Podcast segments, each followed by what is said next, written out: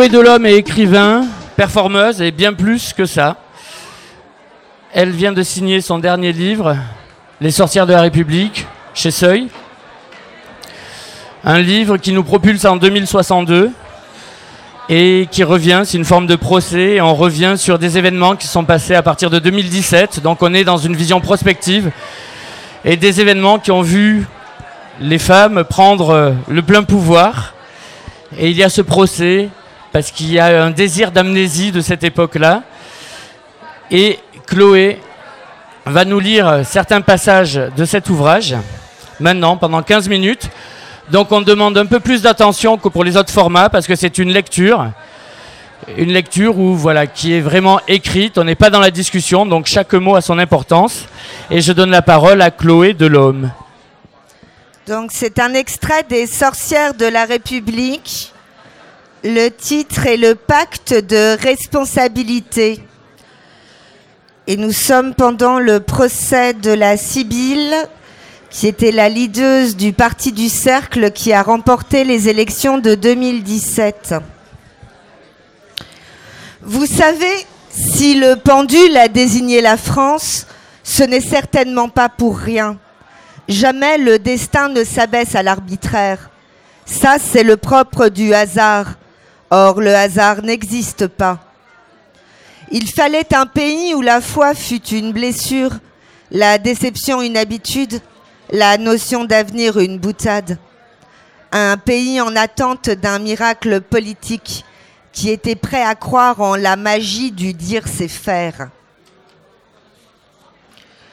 Nous étions attendus, nous les sorcières, secrètement en terre de France un pays de bonne volonté, mais qui rechigne au sacrifice et est expert en grommellement.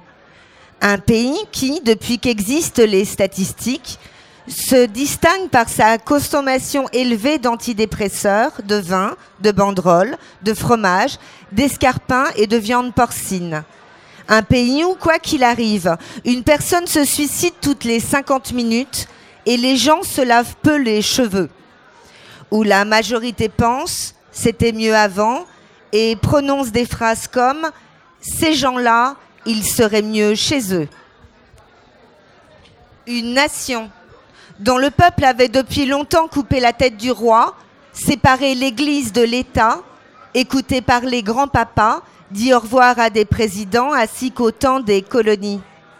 Une république indivisible, laïque, qui, dès qu'elle s'interrogeait sur son identité, se faisait dévorer le débat par des bouches d'extrême droite. Un peuple tellement perdu qu'il avait peur des miroirs et se laissait mâcher la langue avant de la ravaler lui-même. Un pays dont l'espoir avait été radié et qui ne demandait qu'à retrouver la foi. Réforme, théorie, programme, algorithme, utopie, plan, méthode, qu'importe si le courant était alternatif liberté, égalité, fraternité. Nous étions implorés d'enserrer dans les villes de France une république indivisible, laïque, démocratique et sociale, où l'ascenseur était en panne et les escaliers hors service, tandis que le plafond de verre s'épaississait, toujours. Égalité, fraternité, Saute-mouton, mais plus de courte échelle. Mignonne à la chandelle, les femmes sortent les mouchoirs et ne peuvent éviter de passer l'aspirateur. Une république indivisible. Aucune partie du peuple, aucun individu ne peut s'attribuer l'exercice de la souveraineté nationale. Fraternité, pas parité. 27% des femmes à l'Assemblée, 25% au Sénat. L'exécutif froufroutait un peu, ça faisait dynamique et moderne, intégrant et glamour. Fonction publique, 51,7% de femmes pour 20,3% de postes de direction, 10% de préfètes et 11% de madame l'ambassadeur. Je vous présente ma femme, elle s'occupe des petits fours. Au pays de Marianne, le pouvoir n'était pas conçu pour être féminisé. Sous les coups de leurs conjoints, 540 000 femmes y mouraient chaque année. Combien sous la coupole de l'immortalité? Il fallait un pays où la langue était un enjeu, un enjeu et un territoire. Au commencement était le verbe et le pouvoir au grammairien, la règle de proximité. En 1767, Nicolas Bezet, grammaire générale, extrait, le genre masculin est réputé plus noble que le genre féminin à cause de la supériorité du mâle sur la femelle. En 1772, Nicolas Bezet, grammairien, est élu à l'Académie française. Depuis, le masculin l'emporte sur le féminin, officiellement à coups de sabre, avec la bénédiction du Bécherel et les bons voeux du petit Robert. La France est le pays des droits de l'homme. C'est pourquoi une femme sur dix y est victime de violences conjugales et que, tout temps de travail confondu, l'écart de salaire pratiqué était de 30%. 70% des chercheurs étaient des hommes, 60% des enfants de moins de 3 ans étaient gardés par leur mère. Égalité, fraternité. 66 millions de Français, une république indivisible, sociale, où 2 millions et demi de femmes vivaient sous le seuil de pauvreté. La cinquième république, un peuple qui avait tranché la tête du roi pour élire un papa et regrettait en geignant que depuis le général de Gaulle, personne ne soit taillé pour endosser le costume. Pour exorciser Bercy du fantôme de Margaret Thatcher, j'ai dû faire appel à pas mal de morts. On communiquait dans le salon. C'est comme ça que le général de Gaulle a suivi les actus de la politique intérieure à cause de BFM qui était toujours à fond. Le statut, la stature, le niveau du casting présidentiel, ce qu'il a pu rigoler de Gaulle.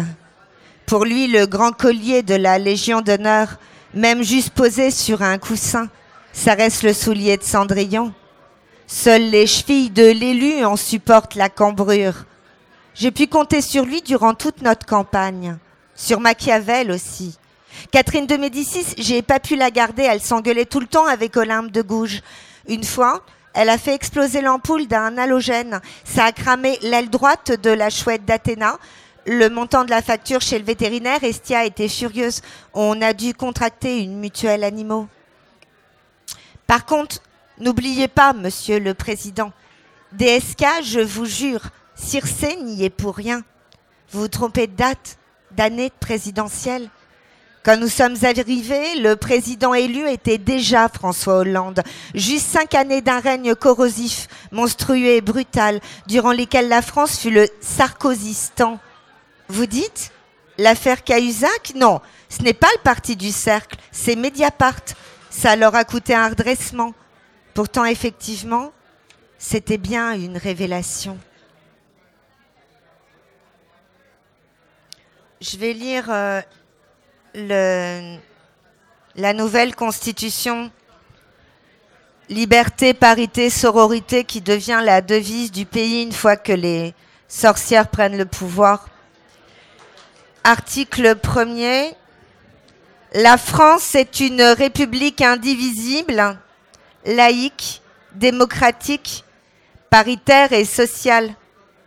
Elle assure l'égalité devant la loi de tous les citoyens sans distinction biologique, ainsi que la protection et la libre circulation de tout corps vivant sur son territoire. Elle respecte toutes les croyances, à condition que celles-ci ne soient pas organisées en faveur du phallocentrisme.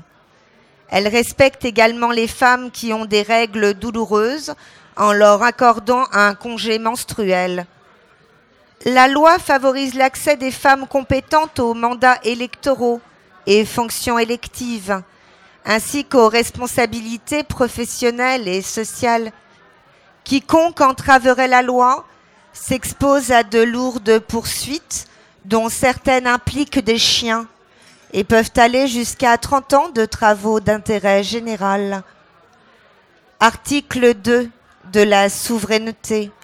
La langue de la République est le français. Contrairement à la langue de LOL, patois post-numérique pratiqué sur l'ensemble du territoire, la langue française répond à des normes orthographiques et grammaticales précises, évolutives mais obligatoires.